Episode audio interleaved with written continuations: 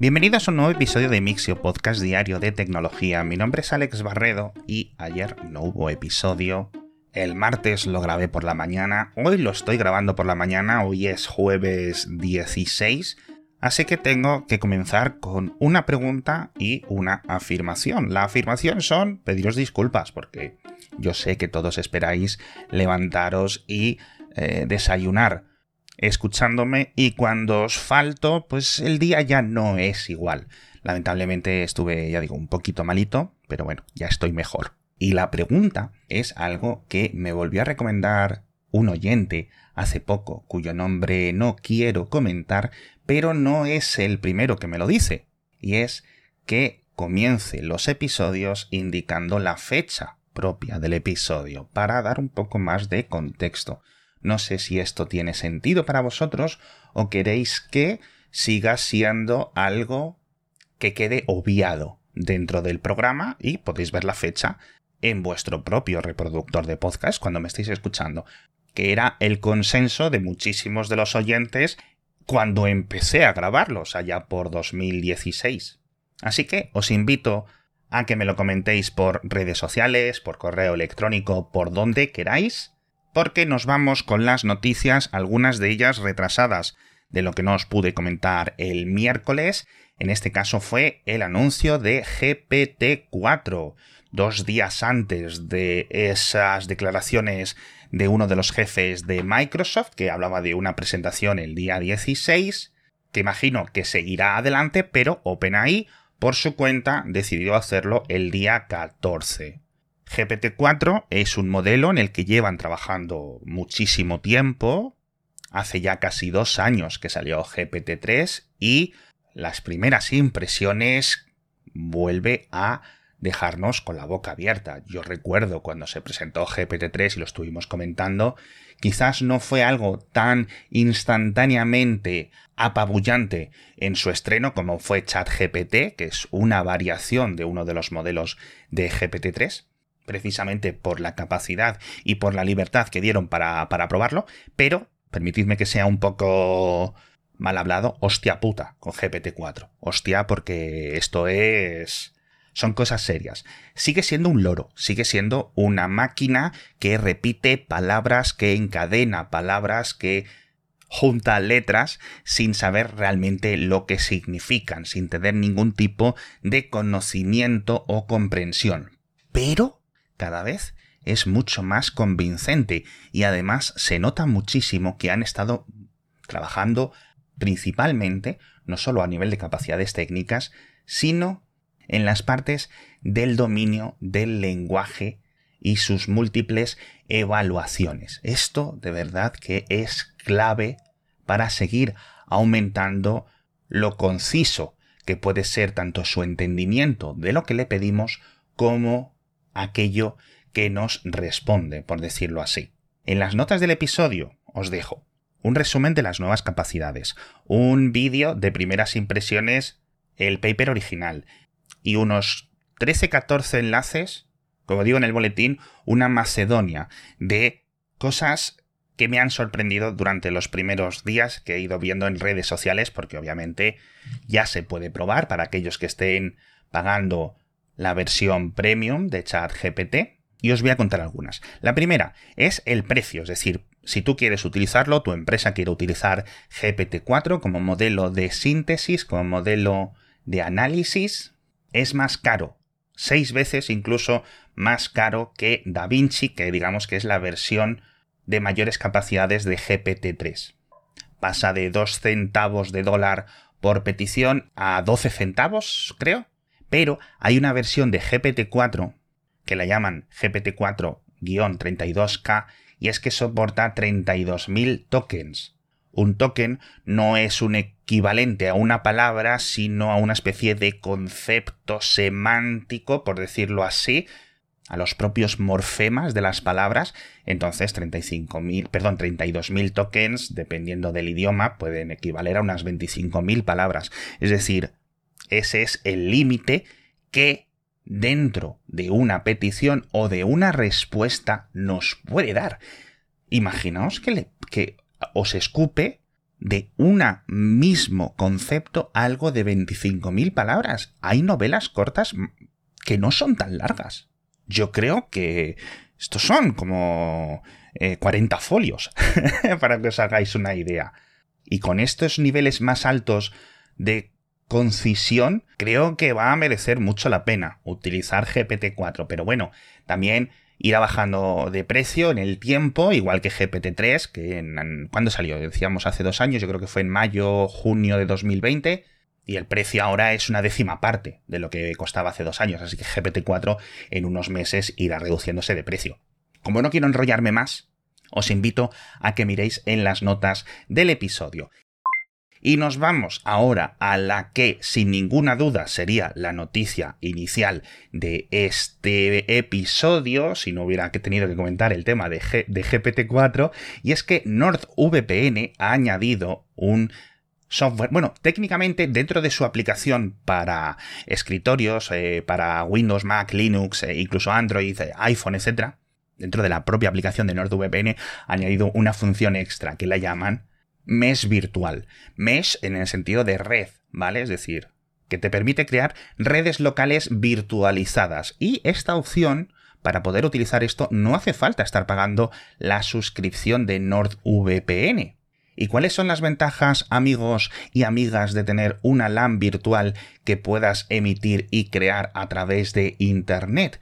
Pues que, por ejemplo, tu familia pueda decirle a su móvil o a su ordenador, esté donde esté, que se conecte a Internet utilizando la IP de tu ordenador. ¿Y qué servicio estos últimos meses se ha metido en jaleos por ir segregando familias por la IP desde la que se conectan? Yo os digo una pista. Empieza por Netflix y acaba por X. Vamos, mm, 100% que esta función la han adelantado o la han lanzado aprovechando todo este jaleo de Netflix porque a pesar de que hay otro software que te permite hacer esto, pues no es tan fácil a lo mejor. Es que NordVPN ayer me lo volví a instalar en mi ordenador, que lo había quitado hace un tiempo porque ya no lo necesitaba, y configurarlo han sido unos segundos. Y además han liberado eh, dos de sus librerías que utilizan para este tipo de funcionalidades y el cliente de NordVPN para Linux también es de código abierto, lo han publicado en su cuenta de GitHub. Así que, oye, muy interesante. Como os digo, esto vale para más cosas que para camuflar tu IP a la hora de entrar en Netflix y que vasen todos por la misma casa, ¿no? Por decirlo así. Eh, por ejemplo, para compartir archivos, ¿no? Como haces dentro de tu casa, que te salen los discos en red, bueno, pues con esto te pueden salir en red sin tener que crearte locuras dentro de tu NAS o dentro de tu router, o incluso para juegos que tengan limitados el multijugador. Y aunque estéis en otro país, a través de este sistema el videojuego va a pensar que estáis en LAN. Qué curioso, qué curioso, ya digo, este, este lanzamiento y en estas fechas no puede ser casualidad. Siguiente noticia. Nos vamos a la nueva ronda de despidos en Facebook que, como se había sido ya rumoreada, llegó en marzo, marzo-abril, los rumores eran ciertos y la cifra son 10.000 personas más despedidas. Pero, después de leer todo lo que tenía que decir su fundador, Mark Zuckerberg, creo que los despidos tienen sentido. Yo, como siempre, lo siento mucho por los empleados que pierden su trabajo, pero es cierto que se van a centrar en de nuevo, recursos humanos que no necesitan. Todos aquellos empleados que estaban destinados a contratar, a entrenar y a formar nuevos empleados, pues ya no tienen ninguna utilidad. Además hablan de aplanar otra vez la estructura, es decir, eliminar eh, jefes intermedios y algunas divisiones que no son tan tecnológicas. En este sentido, también creo que es necesario que los grandes fundadores, los jefes, jefes que están haciendo estas rondas de despidos, asuman algún tipo de responsabilidad más allá de pedir perdón. Quiero decir, el, los que han dado el visto bueno a todas estas rondas de eh, contrataciones durante los últimos tres años han sido ellos no han visto que, eh, que, no tenía ningún sentido, como en el caso de Facebook, duplicar el número de empleados en cuestión de dos años. Pero bueno, Dentro de todos estos despidos de Facebook, por cierto, si alguno de vosotros de los oyentes trabajáis ahí y queréis contarme cosas, ya sabéis cómo contactar conmigo, hay otros dos datos interesantes que han quedado un poco eclipsados debajo de ese titular, porque al final la cifra de 10.000 despidos, ostras, llama mucho. Lo primero es que al final, casi final del todo del, del artículo o de la noticia que escribió el propio Mark Zuckerberg para los empleados, o el comunicado, mejor dicho, había una nota, una frase específica en la que hablaban de volver a abrir contrataciones, de volver a incrementar la plantilla en los próximos meses, es decir, que esto es una reestructuración clásica. La empresa sigue creciendo, cada vez tienen más necesidades, cada vez tienen más usuarios y quieren seguir apostando a largo plazo y para eso se necesitan otro tipo de trabajadores de los que tenían. Con lo cual, no me extrañaría que gran parte de estos 10.000 trabajadores que ahora se va a ir quitando Facebook en las próximas semanas, a finales de año o para el año que viene en estas fechas, ya los vuelva a haber recuperado. Y otra cifra muy curiosa, aunque no han dado el número específico, es que, según sus mediciones internas, los trabajadores de la compañía que hacen sus labores en remoto al 100% sin ningún día acercarse por las oficinas, rinden de media algo peor. Esto es, creo que cada vez más evidente. No porque el trabajo en remoto sea peor o mejor, porque hay una cualificación muy específica de esta hipótesis y habla de los empleados que trabajan 100% en remoto, pero no tuvieron ningún tiempo de aclimatación inicial presencial. Y yo sigo pensando que eso es clave. Cuando tú entras en una nueva posición, en una nueva empresa, tienes que estar un poco más juntado. Creo que es beneficioso. No es obligatorio, pero creo que sí, un poquito. Y antes comentábamos NordVPN, que era uno de nuestros patrocinadores hace un tiempo, y ahora os cuento el patrocinador de esta semana, que sigue siendo Holded, que es una herramienta en la nube que a mí me encanta, que tiene todo lo que los autónomos, los empresarios, los emprendedores necesitáis para gestionar vuestro negocio, cuando queráis, donde queráis, en vuestro móvil, portátil, en la oficina, tranquilamente y que hace lo que la tecnología se supone que tiene que hacer, que es facilitarte la vida. Todo esto del envío de presupuestos, la gestión de los presupuestos, la gestión de las facturas, todo eso queda automatizado o en el mayor de los casos tienes que hacer un clic, no te tienes que descargar el PDF, enviarlo por correo, esperar a que lo reciban, esperar la aprobación. No, no, no, todo eso lo hace holded.es por ti. Incluso va más allá, aparte de un montón de funciones que podéis ver en holded.es, para tu empresa te ofrecen un sistema de inventario, un sistema de gestión de nóminas, un CRM para tener ahí información de todos tus clientes. Y para aquellas empresas que sean un poco más internacionales, soporte de múltiples divisas sin ningún tipo de problema. Así que, de verdad, estas son el, el 1% de las funciones y de las cosas increíbles que ofrece Holded. Echadle un vistazo, holded.es, os dejo el enlace en las notas del episodio, tenéis 14 días de prueba gratuita y durante los tres primeros meses 50% de descuento. Y ahora nos vamos, amigos de Funeral, porque Google ha vuelto a eh, cancelar las Google Glass 10 años después. De hecho, casi 10 años exactos al día de lanzamiento. Llegaron en abril de 2013 y en marzo de 2023 desaparecen, ya digo, por segunda vez.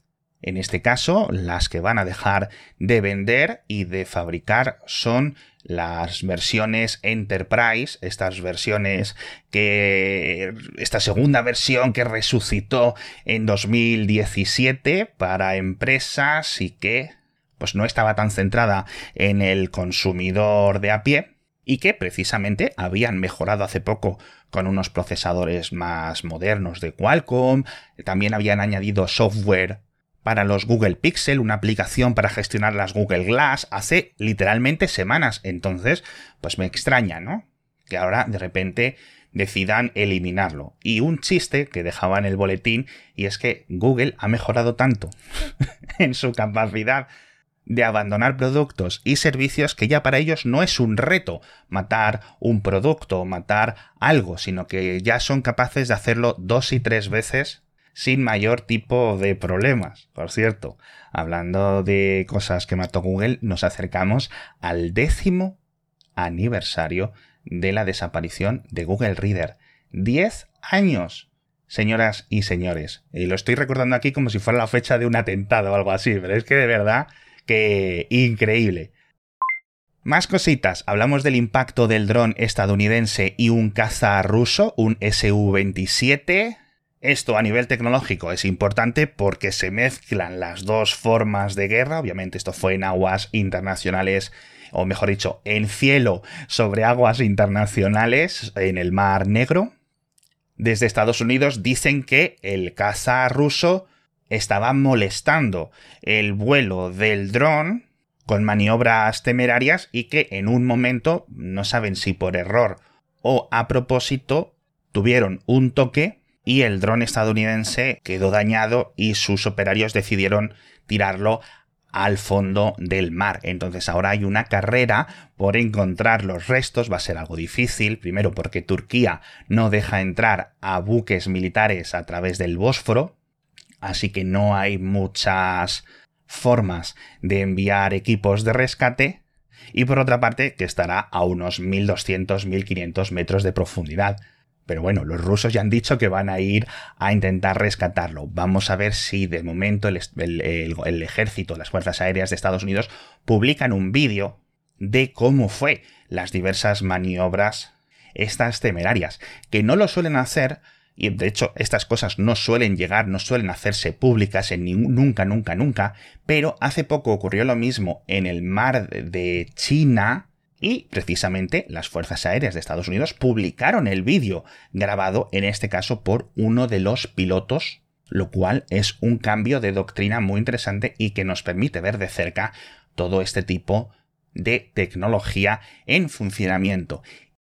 Y un poco más, o mejor dicho, muchísimo más en la Tierra, hablamos de la nueva versión del Hammer eléctrico, en esta ocasión un todoterreno completo, lo que ahora se le dice el sub, es decir, no viene con esa bandeja eh, de elementos atrás, y que, al igual que su hermano eh, tradicional, tiene una batería gigante, 246 kilovatios hora. Esto es una absoluta barbaridad. Yo creo que el peso de la batería es como tonelada y media aproximadamente no todos están disponibles eh, para la conducción, algunos son para el mantenimiento del propio coche y para el funcionamiento en, medidas extremas, ¿no? Una especie de reserva. Creo que la cifra concreta son 212 kilovatios hora disponibles, pero es que con este modelo han mejorado las capacidades de descarga de esa electricidad. Por eso lo decían en, las newsletters, digo, es un grupo electrógeno con ruedas. ¿Sabéis qué se suele decir? No, los Tesla son tablets con ruedas. Bueno, pues este subeléctrico de Hammer, de General Motors, es un grupo electrógeno con ruedas, porque es que absolutamente una locura tener 200 y pico kilovatios hora dando vueltas por el mundo. Le puedes poner a cargar con un enchufe normal las herramientas, obviamente tu ordenador. Es decir, si tú te compras ese coche, le enchufas una regleta, pones tu ordenador, pones tu monitor y a jugar mientras conduces. Bueno, mientras conduces no, mientras te llevan de pasajero, ¿no? Es que es una locura. Puedes cargar, por ejemplo, otro coche.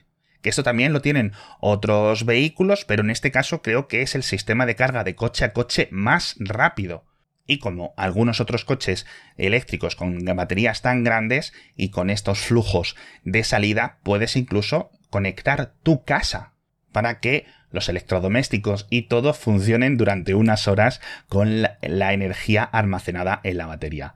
De hecho, fijaos que para lo que pesa, que pesa más de 4 toneladas este coche, a 120 km por hora, en pruebas reales puede hacer 450 kilómetros y además con la misma aerodinámica que una caja de zapatos.